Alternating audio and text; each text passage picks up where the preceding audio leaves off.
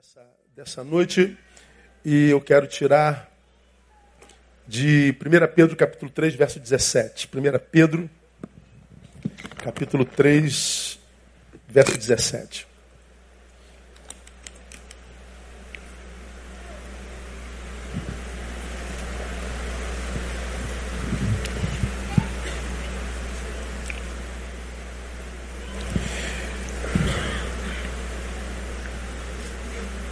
Essa palavra do apóstolo, ela é, ela é interessante. Vamos juntos, só a sua voz? Porque é melhor sofrerdes fazendo bem, se a vontade de Deus assim o quer, do que fazendo o mal. Posso ouvir só as mulheres lendo? Vamos lá, mulheres.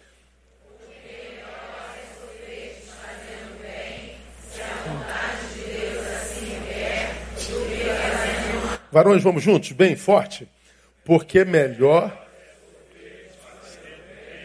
se a vontade de Deus assim o quer, do que fazendo o mal. Palavra de Deus é o nosso coração, amém, amado?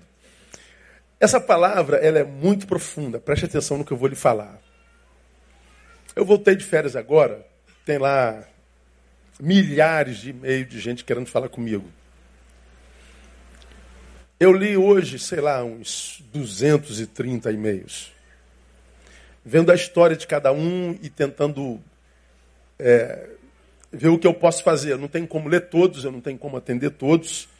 E eu já me perdoei por essa minha impossibilidade, embora nem todos que não são atendidos perdoem.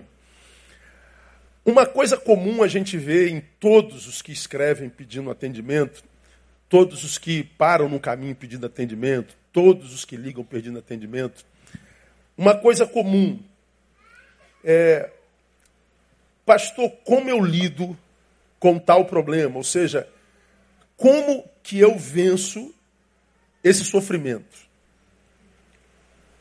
É um, é um desejo comum, cada um com seus sofrimentos. Ali nos pedidos que nos foram enviados, ah, tem ali agradecimento, por exemplo, por uma criança que nós oramos domingo retrasado, ela estava na eminência de perder as duas pernas. Imagina você, mãe de uma criança de três anos que está na iminência de perder as duas pernas. A mãe escreveu agora agradecendo porque ela não vai perder mais as pernas. Mas ainda tem a possibilidade de perder os pés. Ela ainda está sob tratamento devido à enfermidade que tem.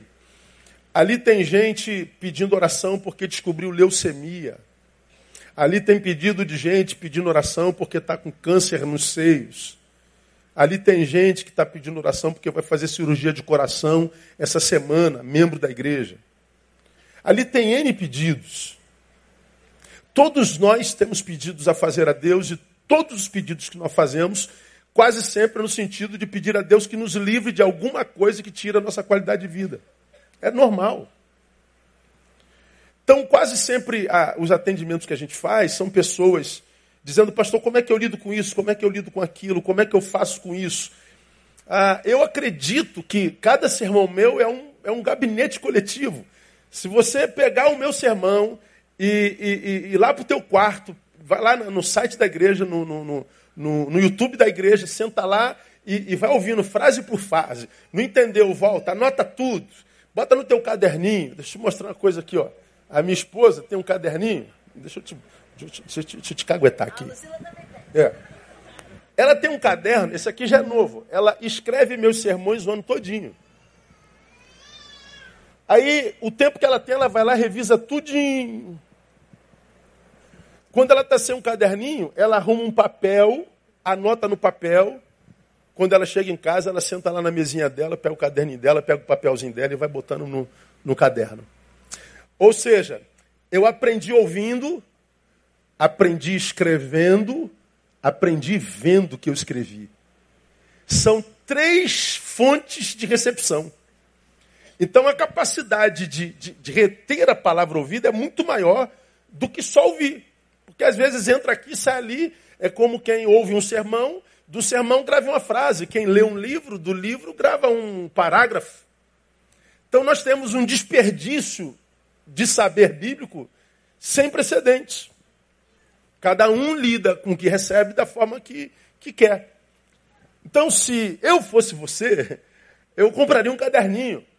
Ou chegaria em casa num dia da semana, fizesse um propósito consigo mesmo. Eu vou reouvir o que eu ouvi na palavra, porque aquela palavra me abençoou, me trouxe saberes que eu não estou lembrando o que, que foi dito. Então vou lá de novo, arrumo um tempinho na semana e releio aquela palavra lá de novo e anota. Você vai ver que você vai se enriquecer com a palavra cada vez mais.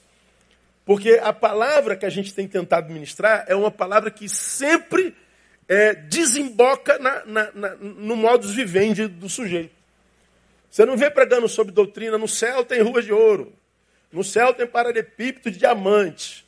Eu não quero conhecer as ruas de ouro do céu, eu quero minha rua esburacada mesmo por enquanto. E eu estou feliz aqui, irmão. Tá tranquilo, Senhor. Eu fico aqui no buraco, por hora. Então não estou afim de ir para o céu ver paralelepípedo de, de, de, de, de, diamante você está afim de ir, eu oro para Deus te levar. Tá? Então vamos ficar na rua esburacada, né, irmão? Então, Senhor, ajuda a gente a passar pelo buraco sem quebrar a perna, sem quebrar o carro. Aí o Evangelho ensina. Senhor, ah, lá, no, lá não tem choro e nem, nem, nem sofrimento. Não, eu fico aqui chorando. Me arruma uns lencinhos aí, Deus. Que a gente vai ficando por aí. Então, eu acredito que o Evangelho é o modus vivendi que Deus planejou para cada um de nós. Então, não dá para ficar falando de, de, de, de, doutrinas, de conhecimentos bíblicos, que a gente não tem como transformar em vida praticada. Porque o tempo urge. Então, eu acho bonito quando o cara bate no púlpito, grita, ah, poder de Deus, fogo de Deus, glória, legal. Agora, cara, eu estou com depressão, como é que eu faço esse fogo aí? Como é que eu faço com essa gritaria aí? Acho muito bonito o discurso é, é, gospel. Mas eu acho que é, viver a palavra, irmão, é estratégia do reino. Está cada vez mais difícil. Então é pedir a Deus estratégia. Porque se ele disse que escolheu no meio dessa multidão um povo que chamaria de seu, não é possível que esse povo que se chamaria de seu vivesse igual a gente que não conhecesse. Ele tem estratégia para nós, glória a Deus, amados. E é nessa estratégia da palavra e do evangelho que a gente vai suportando até o dia que ele vem resgatar a sua igreja. Então, a, cada um vive com a sua filosofia, um vive com a filosofia própria, outro com aquela. Eu prefiro viver com a filosofia da palavra, mesmo que às vezes eu não consiga entender plenamente. Esse texto é uma aula de vida. Eu quero compartilhar com você nessa noite Provavelmente eu ministro a própria palavra, essa mesma palavra no domingo à noite. Esse texto é enfático e absolutamente claro com relação a uma questão existencial. Qual questão, pastor? Na vida não existe a opção não sofrer. É o que está dito aí. Olha o que o texto está dizendo. Porque é melhor melhor sofrer desfazendo o quê? Bem. Então o que, que o texto está dizendo? Eu sou um cara do bem. Eu sou uma pessoa do bem. Mas mesmo sendo do bem, é possível que eu sofra. Então é melhor sofrer fazendo bem, se essa for a vontade de Deus, do que fazendo o quê? Mal. Ou seja, eu sou um cara mal e sou um cara do mal. Mesmo assim, eu também posso passar por sofrimento. Então ele está dizendo: quem faz o bem sofre. Quem faz o mal? Sofre também. Não é opção não sofrimento. Não existe. Então, me ajuda. Catuca fala assim, ó, irmão, vai sofrer, não tem jeito não. Você é caído, vive no mundo caído, que jaz no maligno. Dá para entender isso não? Então não existe opção não sofrer. Então quando você achar um crentão desse hiperpentecostal, dizendo que eu não sofro, eu não sinto, eu não estou sentindo nada, é, Mentira, irmão. Jesus foi conhecido como homem de dores. No mundo tereis aflições. O que você tem que ter é bom ânimo. Mas peraí, ânimo na aflição é. Porque a sua fonte de força é outra, não é do mundo. Por isso que ele diz: Deixo-vos a paz, a minha paz vos dou, não vos la dou como o mundo a dá. Então ele está dizendo, ah, quem consiga tirar a paz do mundo, já preguei sobre isso aqui. A paz do mundo é aquela que você tem, cronológica, temporária, na ausência do problema. Você resolveu um problema, ai, graças a Deus, Pensei que Jesus, paz. Aí quando você respira, o próximo problema. Muito prazer, eu sou o de hoje. Você acabou de pagar aquela conta. Ah, consegui pagar a conta. A próxima conta, oi, muito prazer, eu sou a conta nova. Então a paz do mundo é essa, esse atozinho de problema que você tem entre um e outro. Agora Jesus está dizendo, deixo-vos a paz, a minha paz vos dou, não vos la dou como o mundo a dá. Então ele está dizendo, a minha paz é diferente do mundo. A minha paz ninguém explica. Ela excede a todo entendimento. Por que, que ela excede a todo entendimento? Porque você olha para as circunstâncias a razão diz assim, cara, você era para estar desesperado. Você era para estar tá maluco, você era para dar um tiro na cabeça, amaldiçoa logo esse Deus e morre. A teologia da mulher de Jó. Mas, é, como fala qualquer doida, fala tu, mulher. Receberíamos o bem de Deus, não receberíamos o mal. E ele diz que ele, o Senhor deu, o Senhor tomou. Bendito seja o nome do Senhor. Ele está em paz. Então esse texto ele, ele é absolutamente claro, não existe opção não sofrer. Quem faz o bem sofre, quem faz o mal sofre. O sofrimento é, portanto, como nós já pregamos, inerente à existência, nós somos caídos. O texto deixa claro também, é aqui que a gente começa, que o sofrimento a respeito do qual fala não tem a ver com o meu fruto, não tem a ver com a minha produção, o bem, ou mal. Não, estou vivendo essa dor por causa do mal que eu fiz. É, tem mal que me acomete porque eu fiz mal, estou colhendo o que eu plantei. Mas o texto está dizendo de um mal que mesmo que eu faça bem, eu também colha. Então não é um, um, um mal fruto da produção humana. Esse sofrimento transcende aos frutos. Então, a, cada árvore dá fruto conforme a sua proporção. Não sai fruto bom de uma árvore má, diz o Senhor, nem um fruto mau de uma árvore boa. Bom, mas ele está falando de um fruto que é comum a quem faz bem e a quem faz mal. Então ele não está falando de fruto. De que mal ele fala? Não é dor produzida pelo que fazemos, é dor produzida pelo que somos. O texto fala da dor de ser. Ser dói. Porque nós somos caídos. Nós estamos impossibilitados de viver plenitude e perenidade. Como eu preguei quando eu falei sobre Eclesiastes capítulo 3, há tempo de sorrir, há tempo de chorar, há tempo de abraçar, deixar de abraçar, há tempo disso, há tempo daquilo. Naquele sermão eu falei, nós somos um, uma eterna interrupção. Há tempo de sorrir e a gente imagina que agora vai ser só sorriso, amanhã a gente está chorando, fomos interrompidos. Mas também somos o eterno vir a ser. Estamos chorando, mas daqui a pouco é tempo de sorrir. Então eu sorrio, entendendo que esse sorriso não é para sempre, eu posso estar chorando amanhã, não me soberbeço. Eu estou chorando, mas também não me apequeno, porque eu sei que não vai ser para sempre. Amanhã eu vou sorrir. Então nós somos uma eterna desconstrução, um eterno vir a ser. Quem é o feliz? É o quem consegue trafegar nessas eternas interrupções e vir a seres.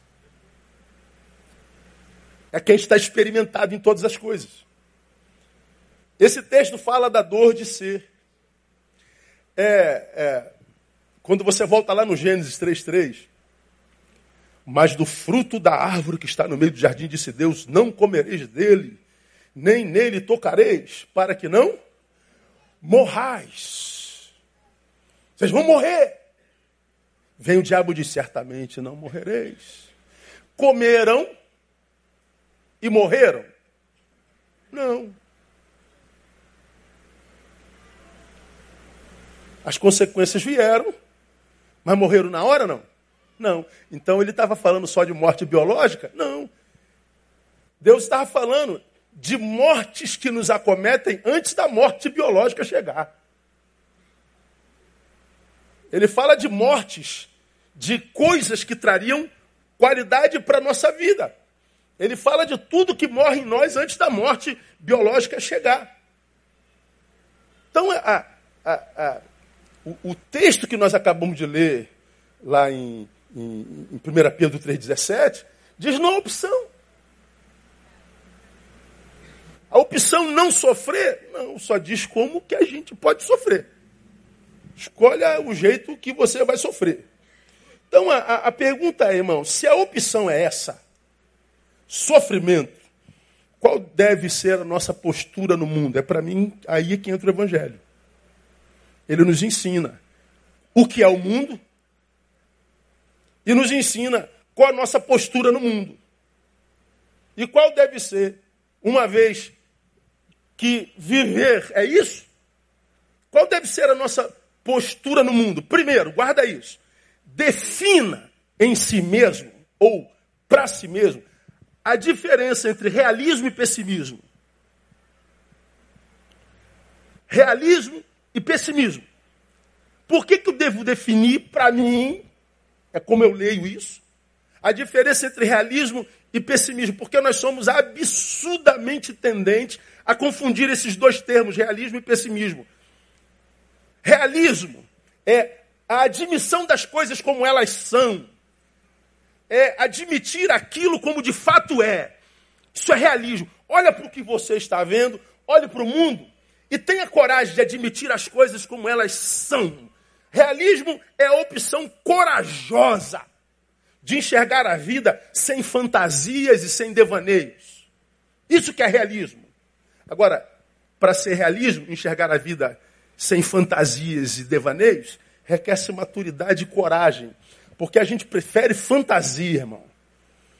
A gente prefere devaneio, a gente prefere o, que não é. Mas, pastor, não devia ser assim, pastor, as coisas não podiam ser assim, pastor, isso não podia, pastor, isso está errado, pastor, mas não pode ser uma, pastor, é, não devia ser assim, é, não podia ser assim, é injusto ser assim, mas como é? É assim. Então veja a coisa como ela é.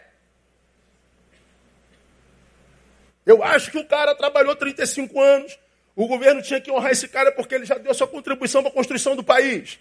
Então paga bem o velho. Dá qualidade de vida para o velho. Mas o que, que o país faz com o velho? Mata o velho. Mas pastor, não podia ser assim, mas é. Eu acho que o homem que bateu na mulher já devia ser preso.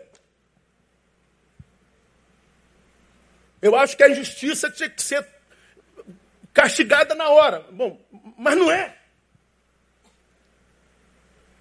O mundo não é justo. A vida não é justa. Devia ser assim, mas não é. Não devia ser assim, mas é. E aí, faça o quê? Admita a coisa como ela é. Para de fantasias e devaneios. Para com esse negócio, você vai se lascar na vida. Isso é realismo, coragem para enxergar a vida como ela é. O problema é que quando a gente mergulha na realidade, a gente mergulha em tanta coisa ruim que a gente prefere viver o auto-engano de que não é assim. Então a gente cria o, o admirável mundo de Bob. A gente vive uma auto-esquizofrenia. A gente prefere fingir que é assim. Acontece isso em relacionamento. Ca casais que estão numa crise profunda, mas ninguém fala na crise. Vamos fingir que está bem. Vamos fingir que não está acontecendo nada. Ministérios que estão em profundas crises, não falam nada. Vamos fingir que não está acontecendo nada. Gente que está em profunda crise consigo mesmo. Não, vai melhorar. Tu não está fazendo nada para melhorar, mas vai melhorar. Não, a coisa vai acontecer. Não vai. Então, se o mundo é isso aí, eu preciso mergulhar nele como realidade e com realismo, não com pessimismo. O que é o pessimismo? É a opção preguiçosa de enxergar as coisas que são como são, sempre pelo lado negativo. Bom, o realismo diz: está uma porcaria. E o pessimismo? Vai ficar assim pro resto da vida. Tem mais jeito não. Não, pastor, não tem jeito não, pastor. Pastor, esse negócio aí, que é isso, pastor? Sempre foi assim. E, aquele negativismo. Por que, que eu chamo de opção preguiçosa de enxergar as coisas como sempre pelo lado negativo? Por que preguiçosa? Porque quem só vê um lado de uma coisa, quase sempre tem preguiça de continuar a análise. Ele é um preguiçoso, ele é um raso. É um analista raso. Ele vê a coisa, acredita no que os seus olhos veem, mas ele não quer mergulhar naquela coisa para fazer uma análise mais profunda. Ele é um pesquisador de Facebook, o que está no Facebook é verdade. Ele não analisa por outras perspectivas, por uma outra faceta, por um outro ponto de vista. Então ele vê a coisa como ele é, ele abraça aquilo como sendo verdade e se torna pessimista. Ser realista é estar consciente do seu tempo e, sobretudo, apto para influir sobre ele. Ou seja, o realista, ele está pleno, ele está com o pé no chão. Ele diz, ó, o bagulho está doido mesmo, irmão. E é como é. Agora, como é que eu faço para mudar isso aqui? Bom, só muda a realidade quem mergulhou nela. O pessimista não.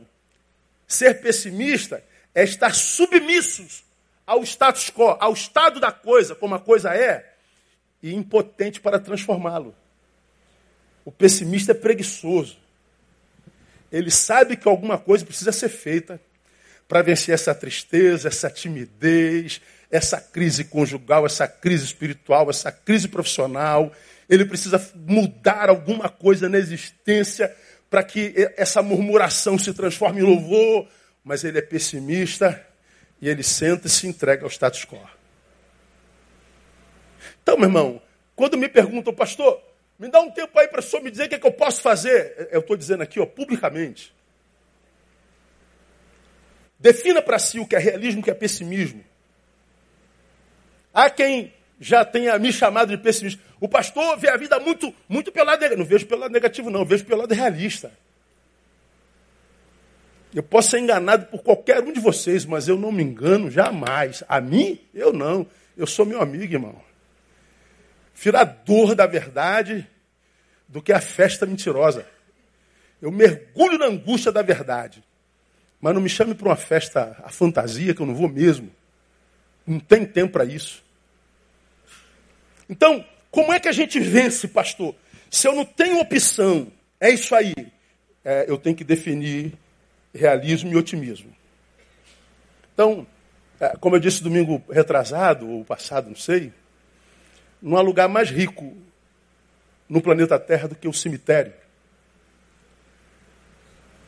Quantos dons enterrados ali, quantos talentos sepultados ali, quantos sonhos ali sepultados sepultados estão porque aquele que ali enterrado está não teve coragem de fazer alguma coisa para mudar a realidade. Preferiu de forma pessimista sentar e se tornar um murmurador, um juiz e um caçador de culpados. E aí nós vemos, inclusive, os revoltados com Deus, dizendo: Deus não existe. Pois é, até o, o, o, o Gleisler, o astrônomo, como é que é o nome dele? Ganhou um prêmio agora internacional de pesquisa entre ciência e, e religião, Marcelo Glesler, e ganhou um prêmio de um milhão e meio de dólares, é maior do que o prêmio do prêmio Nobel.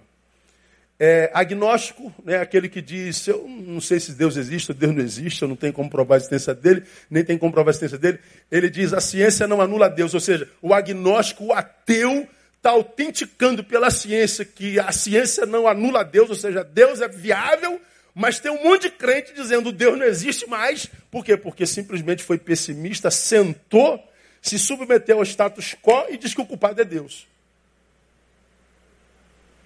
E quer saber como é que faz para lidar, não com a situação na qual está, mas, na verdade, com o pessimismo que lhe dominou. Então, meu irmão, seja sempre realista, mas nunca pessimista no nome de Jesus.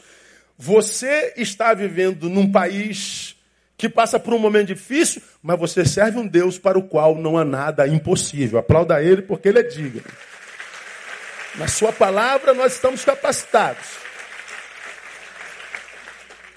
Então, se viver é isso aí, pastor, é, é, é, é opção é sofrimento, qual deve ser a nossa postura no mundo? Defina para si mesmo a diferença entre realismo e pessimismo. Segundo, defina com que espírito prefere caminhar no mundo.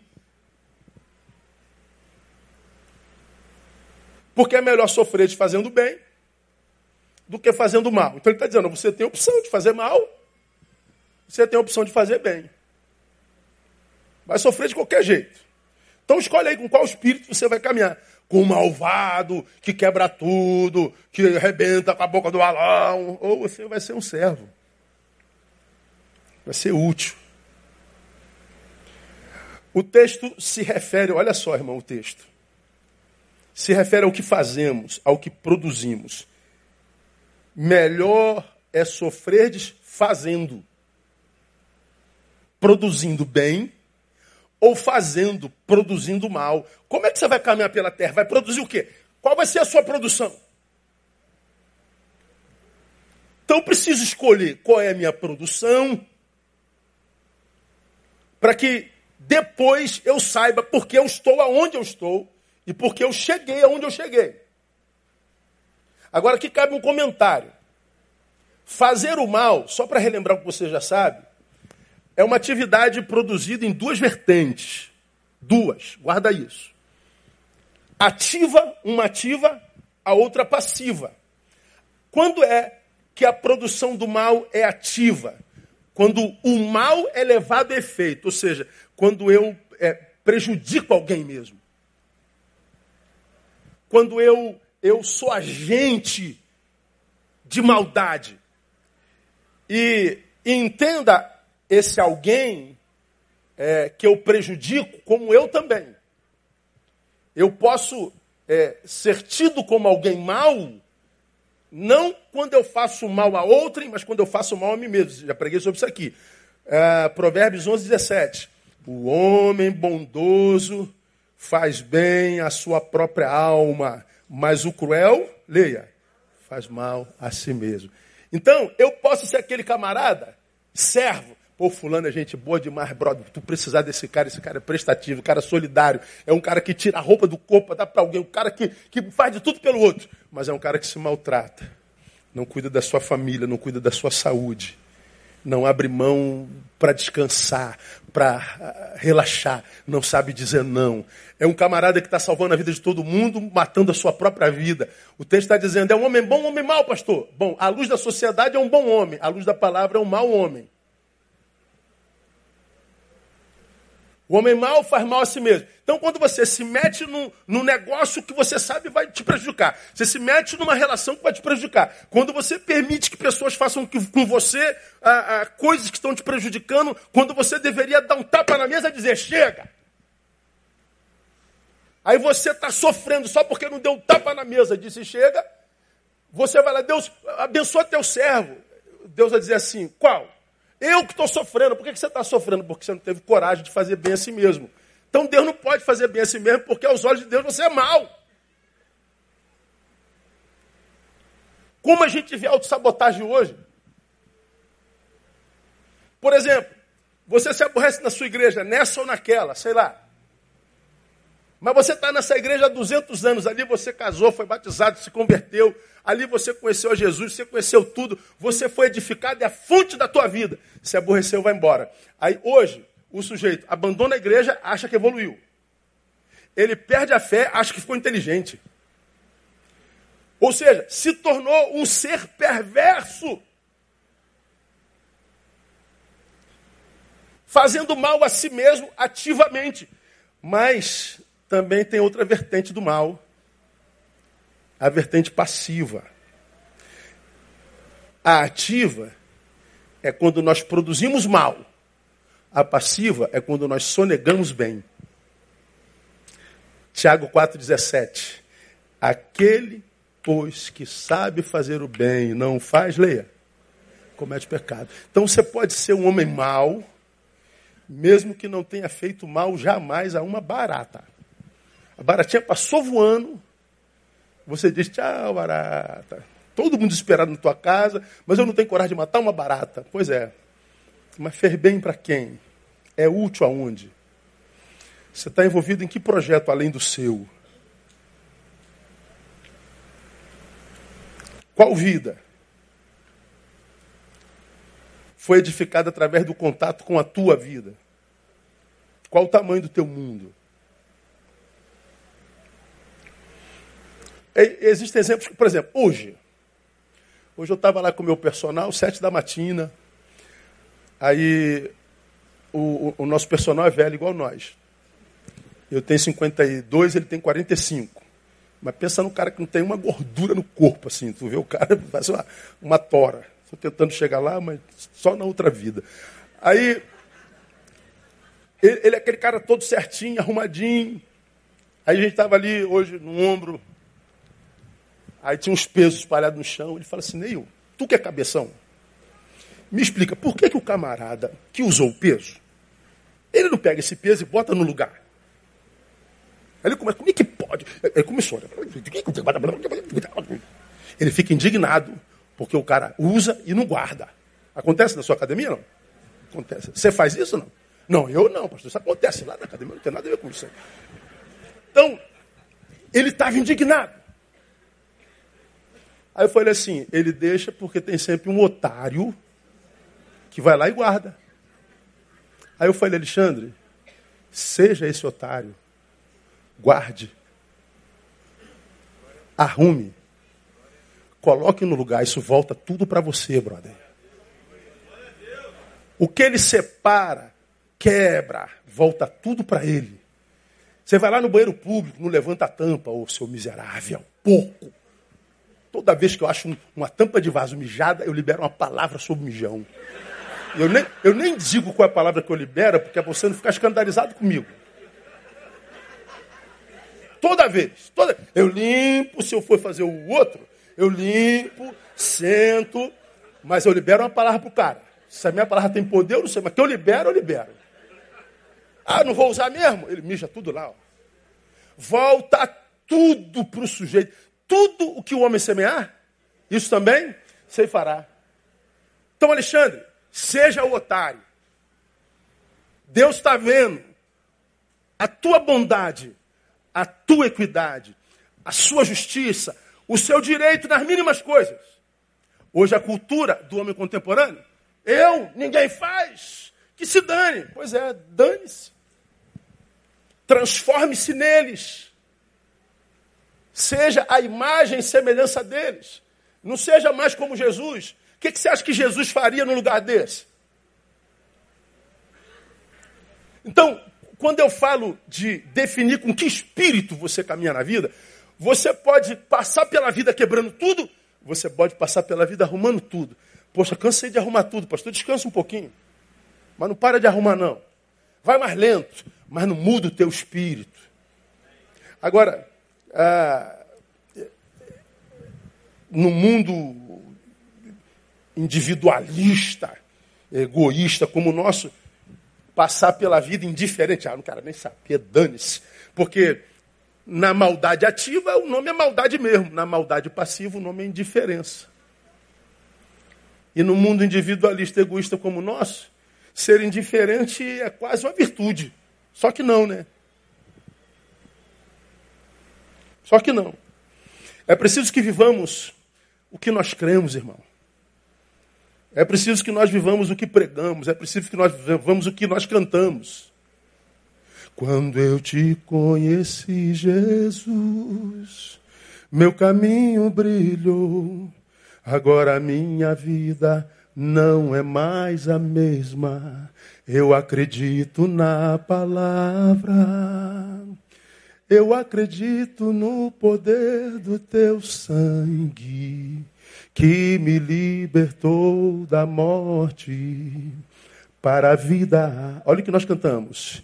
E a vida que eu vou viver agora é para um motivo bem maior que o meu. Ou seja, a vida que eu vou viver agora é para um motivo maior que o meu. Ou seja, a vida é mais do que aquela que eu vivo. Agora, no mundo individualista, todo mundo vive só o mundo do tamanho do seu. Tem que estar essa porcaria que está aí, ué. Você está vendo a, a, brigalhada com o BRT aí, não está vendo nos jornais? Como que vai ter um BRT melhor se ninguém paga passagem?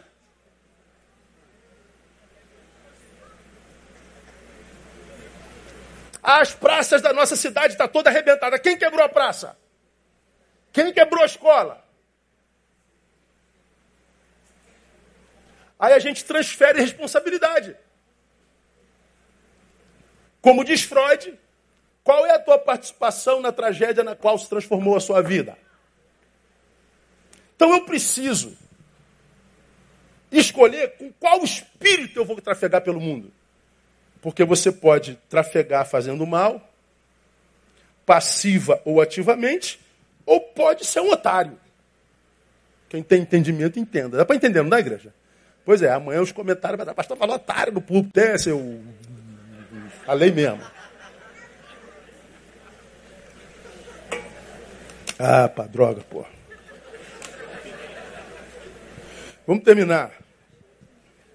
Primeiro, defina para si mesmo a diferença entre realismo e pessimismo. Segundo, defina com que espírito prefere caminhar no mundo. Vamos terminar. Terceiro, uma vez que viver é administrar sofrimento, faça dos teus uma escola perene. Viver, segundo o texto que nós lemos, é administrar sofrimento. Se é bom, sofre. Se é mal, sofre também. Então, viver é administrar sofrimento. Bom, se viver é administrar sofrimento, eu vou transformar o meu numa escola perene, porque eles são perene.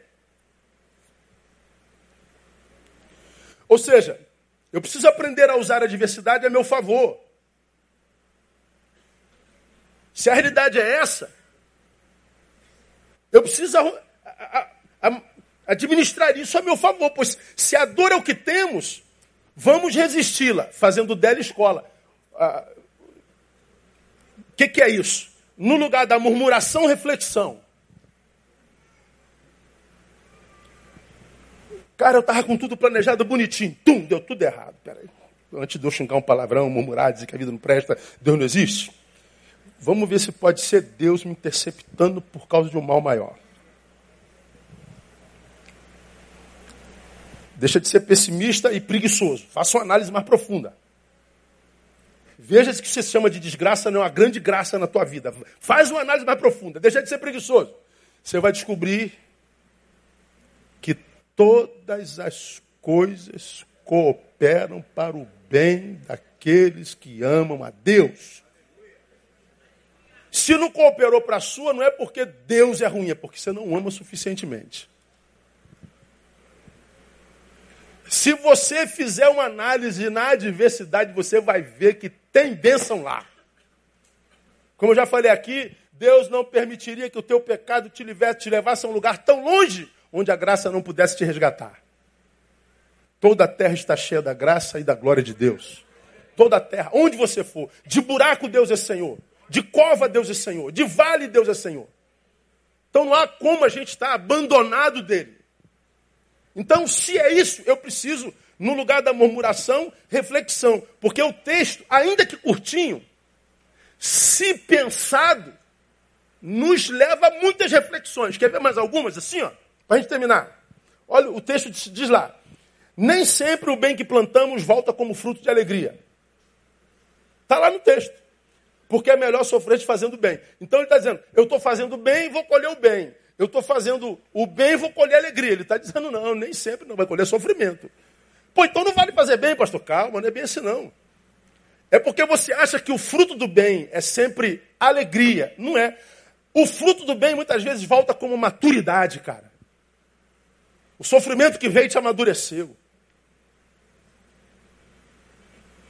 O sofrimento volta como história para a qual nos retiramos no futuro. Eu explico.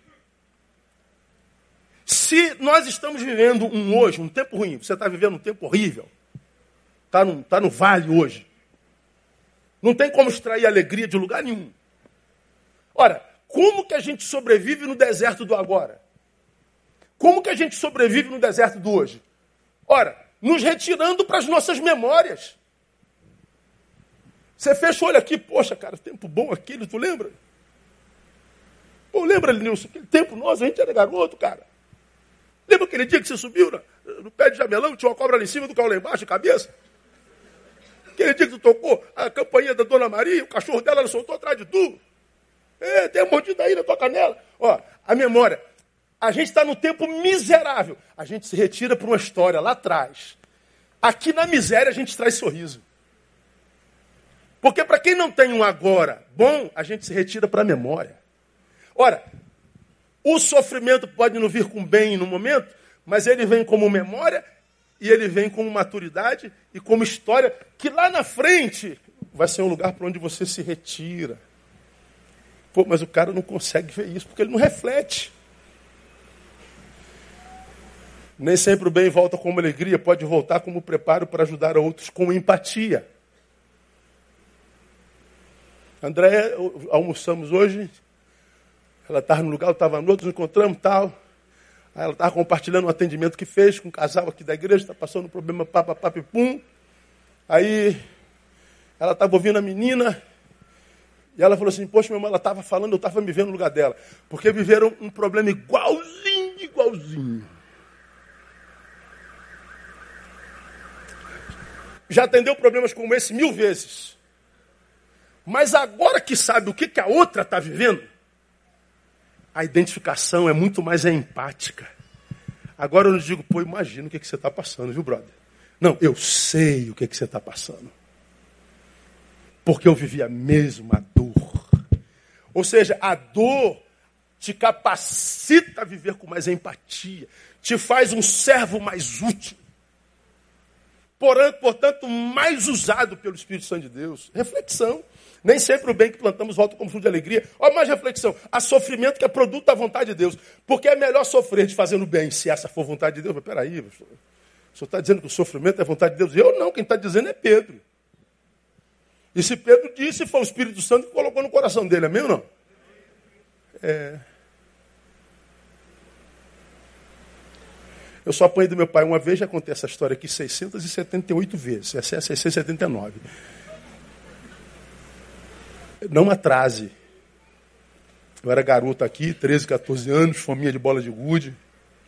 Fiquei jogando bola de gude, jogando bola de gude. Quando eu vi, passou o tempo de ir para a igreja. Veio e morri. Quando eu cheguei em casa, meu pai já não estava lá. Aí eu fiquei na porta do apartamento, se devia ser aqui umas 4 horas da tarde, 5. Meu pai só voltou às 10 depois do culto. E eu estava sentado na porta do apartamento, não sei, fiquei de 5 às 10 ali sentado, morrendo de medo. Meu pai me leva para o quarto, pega o fio. Sabe por que vai apanhar meu filho? Sei. E ele foi falando, falando, falando, falando. Eu vou te bater para que você não, para que você não faça mais isso, porque você precisa, você é um homem, você fez um sermão. Minha mãe do lado sem fazer nada. E eu olhando para minha mãe, como quem diz, faz alguma coisa. Mas mãe naquele tempo era sábia. Se eu te defendo, eu contraria a autoridade do seu pai. Só depois que eu fui aprender isso, né? E eu estou apanhando, chorando com raiva da minha mãe, porque minha mãe tinha que me proteger. E ela me protegeu, deixando meu pai exercer a sua autoridade. Hoje eu louvo a Deus pela surra de meu pai. Aprendi a lidar com horário. Já, vocês acham que eu sou pontual ou não? Pois é. Você acha que eu respeito o tempo do outro? Respeito. Meu pai me ensinou. Quem atrasa diz que o tempo do outro não vale nada. E não diga que meu tempo não vale nada porque eu tenho pouco. Então a surra do pai me melhorou. Deus é pai muitas vezes nos dá surra porque a gente não ouve. Ele deu um sinal, dois sinais, dez sinais, ele mostrou e a gente não viu. É, meu filho, eu vou ter que te dar uma lambada. É ódio? Não, é amor. Mas cadê? Que a geração hedonista entende amor na dor. Aí vive atrás de sabor. Só vive em dor. Então é sofrimento que é produto da vontade de Deus. Ó, mais, mais reflexão, estou terminando. Sofrimento só tem poder para parar a produção ou a vida de alguém se esse alguém permitir. Porque se esse alguém não permitir, a dor não para a produção, não para a vida de ninguém. Olha lá, porque é melhor sofrer desfazendo, olha só, ele está sofrendo e fazendo. O sofrimento não paralisou a produção. Então por que tem tanta gente parado? Se permitiu. A, a sua paralisação foi uma escolha. Não, pastor, eu era um executivo e não estou podendo mais ser executivo. Vende refrigerante no sinal. Não tem que pagar conta? vai acendendo. Pô, mas o que, que vão pensar de mim? Vão pensar que você é um guerreiro. Mas eu prefiro continuar vendendo a imagem de rico passando fome em casa do que ser chamado de pobre comendo. Então não tem jeito, Deus não tem como ajudar. Ó, dá para fazer mais reflexão, né? Se você pensa ah, sofrendo fazendo, ó, D e E acabou. Se fazendo bem eu sofro. Se fazendo mal, Eu sofro, por que, que eu tenho que fazer bem? É, agora eu peguei o senhor, pastor. Já que eu sofrer de qualquer jeito, por que, que eu tenho que ser bonzinho? pois é, se você pensa assim, você já foi alcançado pelo mal. Não, por que, que eu tenho que ser bonzinho? Porque para quem é do bem, não existe outra opção. Quem é do bem, não tem outra opção. Você não consegue fazer mal, cara. Você não consegue ser desonesto. Hoje me mandaram uma imagem, eu não sei quem mandou. Você já deve ter visto. Se chegou a mim, você já viu há 10 anos atrás. A mulher está numa loja comprando roupa de mulher. Vendedora branca, bonita, burguesa. Pega o cartão da mulher para pagar. A mulher foi ali atrás, deixou o cartão em cima do coisa. Ela foi ali ver uma outra blusinha rapidinho, foi trocar aqui. O que, que ela fez? Ela pegou o celular dela, fotografou o cartão de um lado, fotografou do outro. Quando ela veio, escondeu o celular, disfarçou, porque ela pegou os dados do celular, porque ela, da, do, do, cartão, porque com os números de trás ela faz compra pela internet. Só que ela foi filmada. Quem pode imaginar que numa loja de luxo, de grife, com uma vendedora sem menor suspeita, ela está te roubando? Quem pode, cara? Em quem, em quem que a gente confia? Então essa pessoa que faz isso é do mal. Então você não pega o que não é teu, você não dá volta, você não, não dá, cara. Aqui na igreja a gente vê nego roubando coisa na cantina, meu. O cara tá roubando bala na cantina.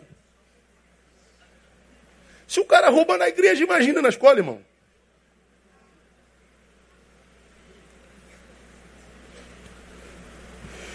Terminei. Se bem ou mal podem produzir sofrimento, o mais importante é o que então, pastor? É estar dentro da vontade de Deus. Só que para isso, só se for fazendo bem. Porque é melhor sofrer fazendo bem se é a vontade de Deus do que fazendo mal. Então, eu sei que sofrer, que viver é administrar sofrimento.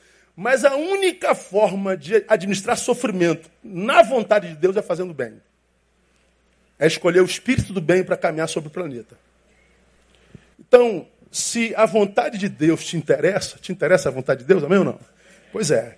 Aprenda que ela só é possível para aquele que não se permitiu deformar pelo sofrimento que chegou. Então a palavra com a qual termino é de Paulo. E não nos cansemos de fazer o bem, porque a seu tempo ceifaremos se não houvermos deixado, ou seja, se não formos tentados pelo mal. Então, meu irmão, viver é administrar sofrimento. Problema nenhum. Se a gente estiver dentro da vontade dele, o sofrimento que a gente administra nunca tirará de nós a possibilidade de celebrar a alegria do Senhor, que é a nossa força, e de experimentar a paz de Deus que excede todo entendimento, ou seja, não depende de qualidade, é transcircunstancial. Então não, não, não tem como eu, eu é, é, achar um modo mágico de, de não sofrer, não existe essa opção. A opção é trocar a murmuração pela reflexão. Pega isso tudo e você vai ver, dia após dia, ressignificando o teu modo de vivendi, você vai ver como você vai restaurando a, tua, a sua aliança com o Criador. Você vai restaurando a, a, tua aliança com a comunidade do teu Criador. Você vai se, se restaurando a aliança com a tua vocação, achando o teu lugar no mundo. Aí tu deixa de ser só mais um no meio da massa que, como gado, é tocado. Que vive nessa vida de gado, diria o pastor Zé Ramalho. Ah, eu só sei que Deus fez um Neil jogou fora. Deus fez um de você e jogou a forma fora, irmão. Mas o mais saboroso disso é que quando ele nos fez, ele nos fez e jogou no mundo e diz assim: se vira mané. Não. Ele desenhou um script para nós. Deixa eu ver o Salmo 139, deixa eu ver se eu acho o texto para a gente terminar. Três vezes que eu já terminei. E... Mas mesmo assim está dentro do horário. O horário é nove e meia. Estou tentando acabar mais cedo, mas o cara fala demais, mas não tem jeito. Mas mais importante do que dizer alguma coisa é ter alguma coisa para dizer. E a gente sempre tem alguma coisa para dizer. Aleluia, glória a Deus. O Salmo 139, para abençoar você. Aí, o Salmo sumiu da minha Bíblia também.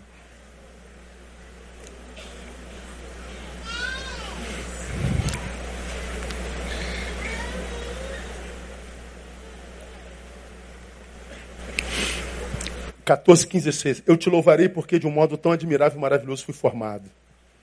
Maravilhosas são as suas obras e a minha alma o sabe muito bem. Os meus olhos não te foram encobertos, diz o verso 15 do Salmo 139.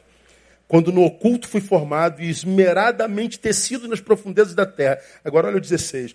Os teus olhos viram a minha substância ainda informe, sem forma. E no teu livro foram escritos dias, sim, todos os dias que foram ordenados para mim, quando ainda não havia nenhum deles.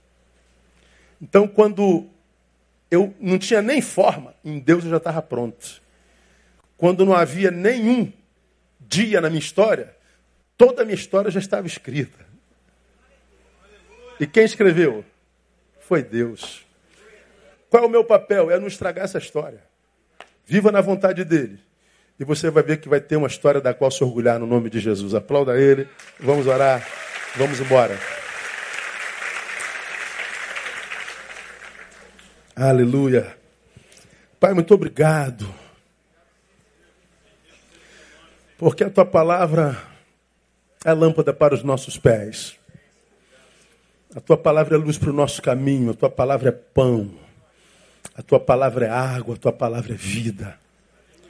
Ajuda-nos a andar na palavra, Deus. O que os nossos olhos veem hoje é assustador. O que os nossos ouvidos ouvem hoje no mundo assusta.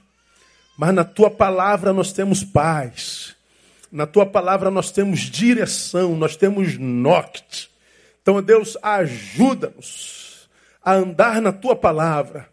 Se viver é administrar sofrimentos, faz de nós bons gestores, faz de nós bons administradores. Ajuda teu servo, tua serva, que passa por um momento difícil, sobrenaturalmente difícil. Abençoe-o com sabedoria, com estratégia do céu, com visão espiritual, com discernimento de espírito e com esperança na palavra para que esse tempo de dor possa fazê-lo amadurecer, para que esse tempo de dor possa fazê-lo crescer e ascender.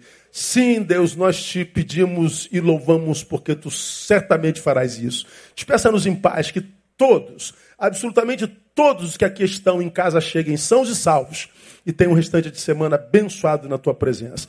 Por Jesus e no nome de Jesus nós oramos e abençoamos teu povo. Amém. E glória a Deus. Aplauda o Senhor. Deus abençoe. Até sábado. Não se acenda um abraço no teu irmão aí.